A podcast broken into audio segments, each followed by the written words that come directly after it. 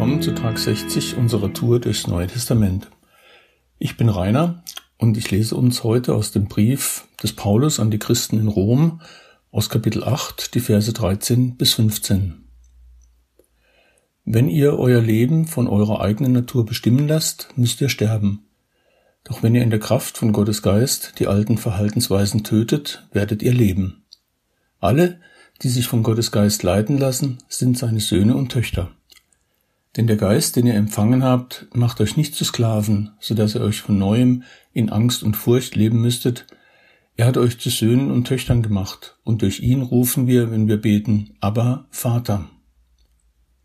Wir möchten alle gern Gottes Kinder sein, und wir sind es ja auch durch den Glauben an Jesus. Wir haben Gottes Gnade und Vergebung empfangen und quasi als Anzahlung und als Bestätigung den Heiligen Geist bekommen. Paulus schreibt hier, wenn ich mein Leben von meiner alten Natur bestimmen lasse, muss ich sterben. Und ich muss ihm Recht geben.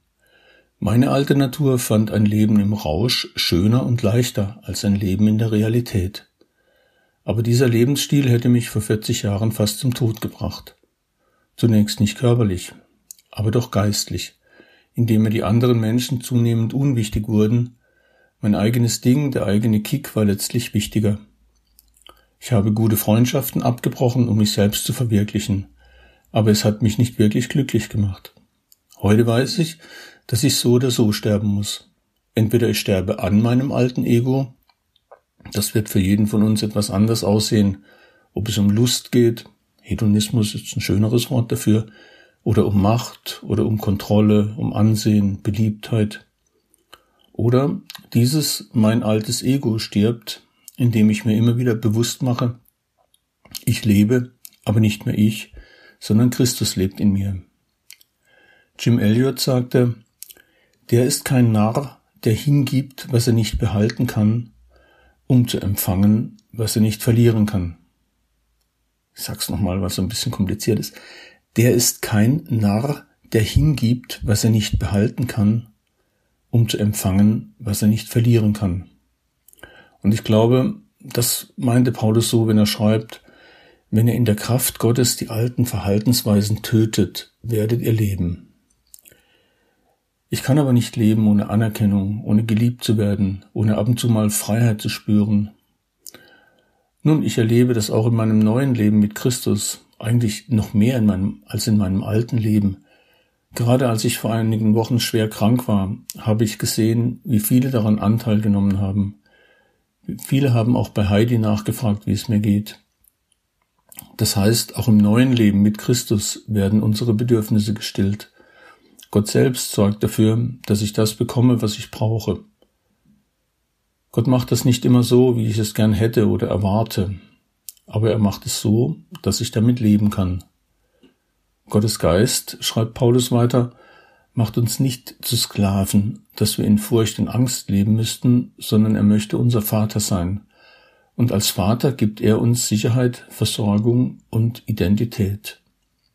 Wenn der Heilige Geist in dir Gaben und Fähigkeiten erweckt, die Gott in dich hineingelegt hat oder die er dir geben will, dann wirst du zu einem Original. Dann wirst du so einmalig und liebenswert, wie sich das nur Gott ausdenken konnte. Die Voraussetzung dazu ist, dass wir unserem alten Leben, unserem selbstbestimmten Leben absagen, dass wir geistlich sterben und uns von Gottes Geist leiten lassen. Dazu erinnere ich mich jeden Morgen mit dem Bild des Segelns. Ich stelle mir vor, und ich sage das auch laut, dass ich meine Segel ausrichten will nach dem Wehen des Heiligen Geistes. Und ich bitte ihn, dass es seine Kraft ist, die mich durch diesen Tag treibt. Das läuft dann nicht immer so, wie ich es will. Aber ich finde es besser, als zu rudern. Smiley. Etwas Praktisches zum Schluss. Geistlich zu sterben bedeutet, meine Selbstherrschaft in Gottes Hand zu legen.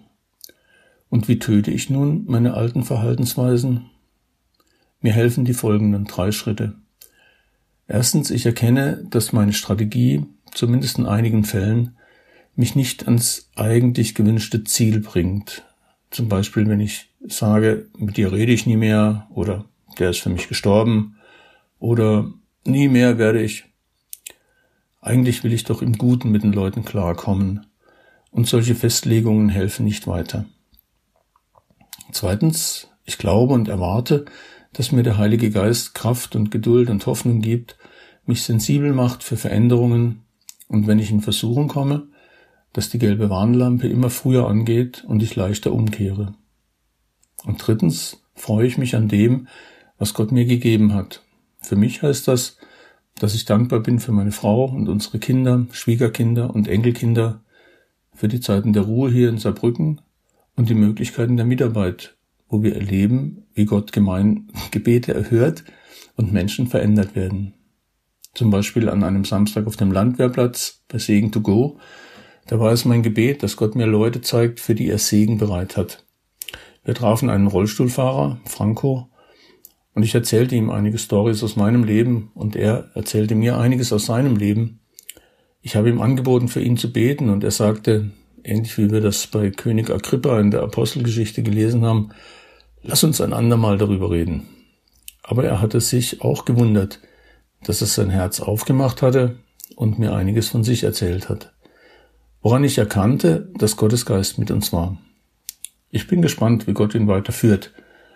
Aber es ist schon so ein spezieller Kick, sowas zu erleben, dass Gott am Werk ist.